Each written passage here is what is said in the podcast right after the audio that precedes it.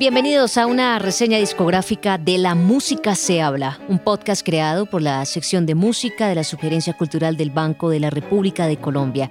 Soy Luisa Piñeros, periodista musical, y hoy vamos a recordar juntos un gran disco en nuestro país, como lo fue La Tierra del Olvido, Carlos Vives y la provincia. Como la luna que alumbra por la noche los caminos, Así llegó este álbum a iluminar el camino de las músicas colombianas.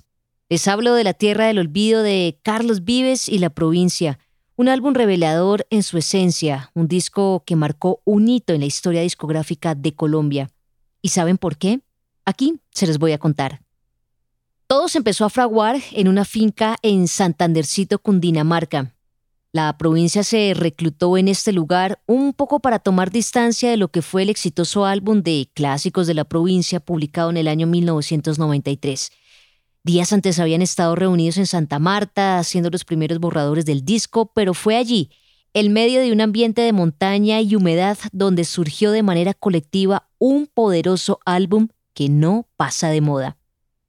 Hace unos años conversé con Iván Benavides, productor, compositor y alma de este disco, y recuerdo que me contó el cómo nació el primer sencillo, La Tierra del Olvido. Recuerdo que me contó que estaba acostado en una hamaca y salieron los acordes de manera muy espontánea. Según me explicó, fue un gran laboratorio creativo que tuvo mucha independencia, claro, independencia para crear, pero independencia también desde ese músculo económico. Todo el grupo estuvo en una finca y durante una semana estuvieron trabajando, investigando, estudiando y en el caso propio de Iván, de Iván Benavides, él se concentró en investigar las sonoridades del acordeón, instrumento con el que no había tenido acercamiento. De allí nacieron la mayoría de composiciones de ese encuentro en la finca. Otra ficha importante es Maite Montero, cartagenera, la mujer del grupo y que se integró con su gaita para ponerle el toque indígena a esa nueva fase de la provincia. Una fase que no se repetirá jamás porque si algo tuvo este disco fue el trabajo colectivo. Todos aportaban.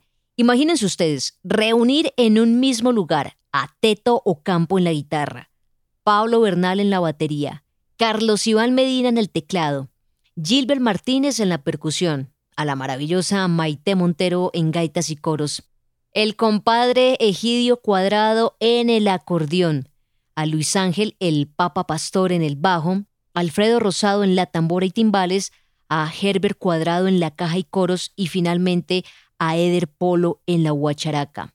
Y como cereza de este pastel estuvo Richard Blair, un inglés que llegó a Colombia en 1990 mm, vino solo a producir el disco La Candela Viva de Totola Momposina. Para él era un viaje corto, un viaje de trabajo, y resulta que lleva más de 25 años viviendo aquí en Colombia.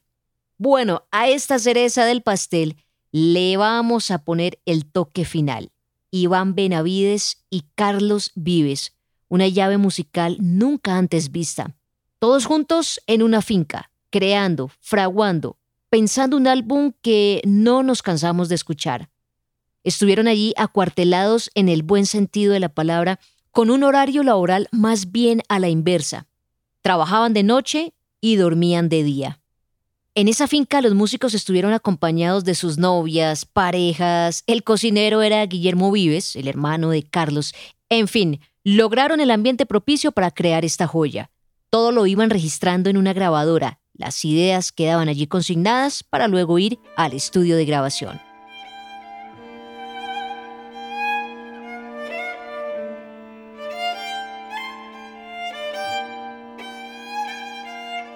Quiero devolverme al año 1993, cuando estalló el furor de los clásicos de la provincia. Para ese entonces la banda era otra. Al lado de Vives estuvieron Eduardo Enarváez, productor, Bernardo Osa, productor, arreglista, Aníbal Rivera, guitarrista puertorriqueño, Gustavo Solano en la batería, Andrés Navia en el teclado y Amparo Sandino en los coros y guitarra electroacústica. ¿Se acuerdan de, de Amparo en ese video exitosísimo de La Gota Fría? Bueno, esa era la nómina para el año 1993 con un disco absolutamente exitoso en ventas. Así que la cuestión era cómo seguir manteniendo la calidad, la vara tan alta para el nuevo álbum. Pues había que ir a buscar nuevamente en el Caribe, en su vallenato, en la champeta, en el sonido de las gaitas. El álbum se grabó bajo el ya extinto sello Sonolux. La Tierra del Olvido fue el último disco que se registró en cinta de carrete el sencillo se estrenó en la radio el 20 de julio de 1995 y los promotores repartieron 300 copias en formato de disco compacto a las emisoras y programadores. Algo importante sucedió en esa fecha con el lanzamiento del primer sencillo que justamente le da nombre al disco y que es un homenaje explícito a la Sierra Nevada de Santa Marta, a su cultura, a sus indígenas. ¿Sabían que esta canción tiene una cita del libro El amor en los tiempos del cólera de García Márquez? Eso me lo contó hace unos años Iván Benavides en tono de confesión. Me dijo que hay una frase que dicen los viejos en el libro cuando todo se va al traste. Hablan de la tierra del olvido. La frasecita, el título de la tierra del olvido, tiene una deuda con García Márquez según el propio Iván. La Tierra del Olvido se estrenó completo ya en agosto del año 95 en el auditorio Getsemaní de la ciudad de Cartagena. 1.500 invitados, entre reinas, expresidentes, reconocidos periodistas y obviamente los lagartos que nunca faltan. Todos ellos fueron testigos de un disco irrepetible. Aquí más allá del vallenato hay puya, hay champeta, hay gaita, hay cumbia, hay jam, hay libertad y unos textos en las letras que asombran. Dense el chance de repasar este disco y verán la calidad de sensaciones, la cantidad de emociones que despierta. Vives como siempre, un visionario. Para mí que él sembró las primeras semillas de lo que conocemos o podemos identificar como tropipop. Ahí también están las bases de las nuevas músicas colombianas, sintetizadas en la idea de tomar música de raíz para traerla a un universo más contemporáneo. La gira del disco comenzó el 27 de octubre en Cúcuta, norte de Santander, y terminó el 30 de diciembre en Cartagena, Bolívar, de ese año 95.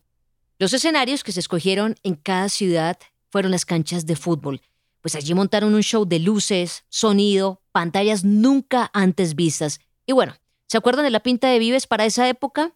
Esos eh, short pants, esos pantaloncitos cortitos un esqueleto, unas sandalias o unas abarcas, el pelo largo, su guitarra que tocaba con la mano izquierda y todo ese carisma desbordante que siempre lo ha caracterizado.